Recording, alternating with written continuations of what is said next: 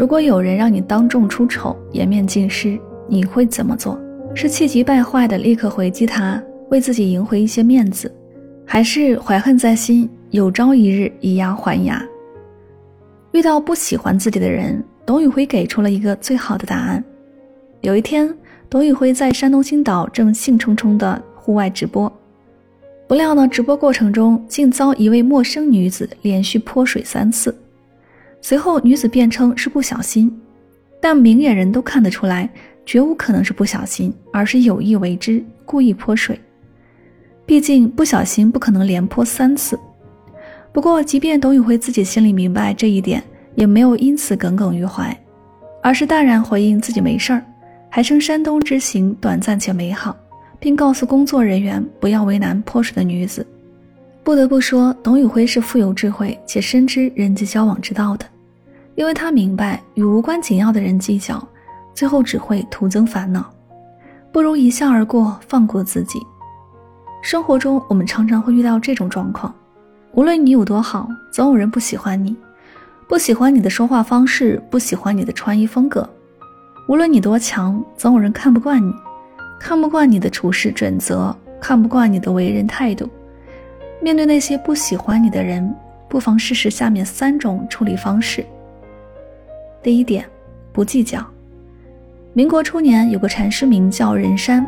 有一回，他去马来西亚参禅布道，有位法师因为不喜欢他，便趁机故意挑衅，气冲冲地对他说：“您认不认识一个叫仁山的？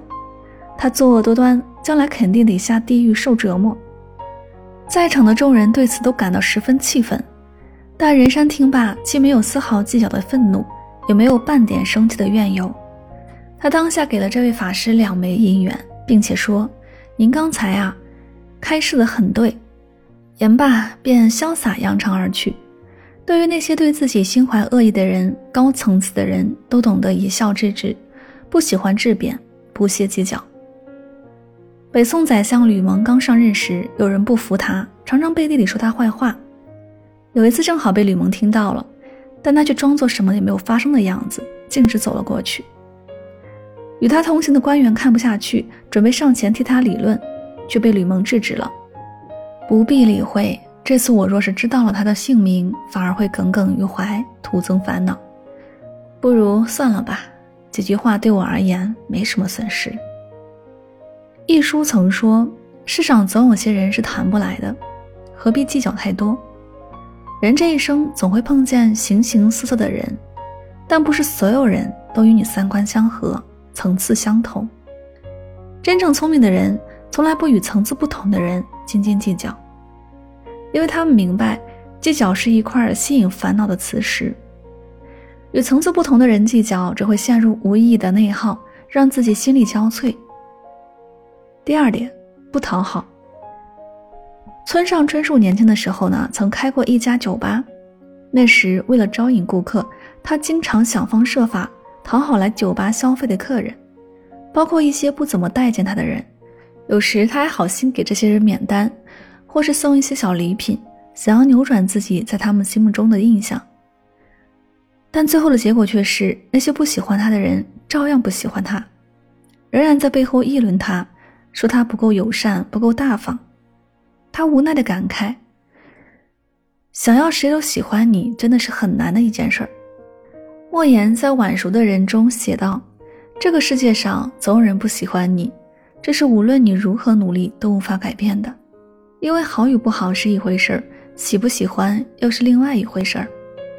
人际交往最残忍的一个真相是，你做的再多，总有人不把你放在心上；你做的再好，总有人不拿你当回事儿。”所以呢，不必没完没了的去费力取悦，百般讨好，把宝贵的时间和精力用来沉淀自己，才是最划算的投资。作家陈允浩曾在书里记录过自己的故事。有段时间，他被同寝室的人当成异类，遭到排斥。为了获得别人的好感，他开始努力讨好。别人去 KTV 唱歌，不管好不好听，他都拍手叫好。别人外出买东西，他怕对方孤单。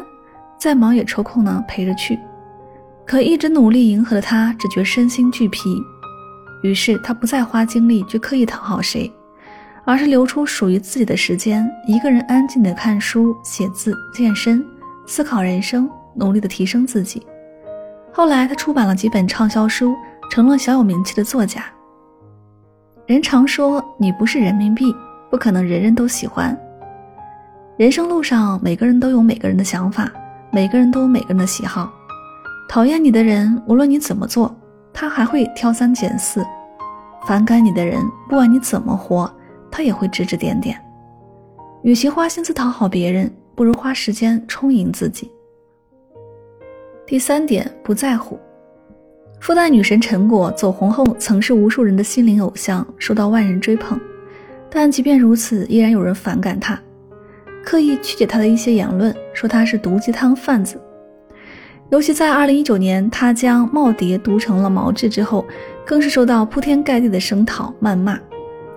但无论那些不怀好意的人怎么唾弃他、攻击他，他永远都是一副无所谓的态度，从不纠结那些。恶言恶语，只是埋头专注自我，修炼自己。他说：“喧闹任其喧闹，我自风情万种，与世无争。不在意是一种性格魅力，也是一种高级智慧。对于那些给自己添堵的人，最明智的应对之道呢，无非不在乎，不理睬，否则只会把自己搞得心烦意乱。”作家张小恒在《有本事的人都情商高》里面讲过一个朋友邓月的故事。有一次呢，邓月穿了件淡绿色的长裙去上班，结果刚一进公司就被同事吐槽穿得太清新，显得太幼稚。这让邓月内心瞬间充满了强烈的失落感。一整个上午呢，他都反复在纠结同事的话，连工作都耽误了。第二天，邓月特意穿了一套黑色的裙子去上班。哪曾想又被另一个同事嫌弃这样的打扮太老土，告诉他应该穿的妩媚一些，凸显女人的风韵。邓月又采纳了这位同事的建议，开始浓妆艳抹，以一种性感妖娆的形象出现。谁知啊，一个上了年纪的领导十分看不惯他这样的装束，严厉地批评了他，要他立刻卸掉浓妆，换回正常的衣服。邓月不禁疑惑。到底怎么样穿才能符合所有人的眼光呢？他将这段经历讲给朋友听，朋友语重心长地告诉他，不必以别人的喜好来决定自己的生活，你喜欢什么就穿什么，做好自己就行。从那以后，邓月无论做什么，都更看重自己内心的想法，而不是他人的看法。他发现此后的生活越来越美好了。你的世界是自己的，与他人毫无关系。做人呢？越看重他人的眼色，越容易影响情绪；越在乎他人的言论，越容易陷入内耗。无论什么时候，学会漠视那些不喜欢你的人，回归自身，做好自己的事儿，走好自己的路就够了。经济学家薛兆丰曾自曝，自己一直以来都是一匹离群的马，同学会他也很少参加，交情一般的人叫他出去喝酒聚餐，他永远都是借故推脱。有人因此不喜欢他，觉得他寡淡无情，但他无所谓，从不花时间去介意，而是腾出很多精力呢，跟罗振宇等志同道合的人一起探讨经济学，和蔡康永等灵魂相似的人研究深度内容。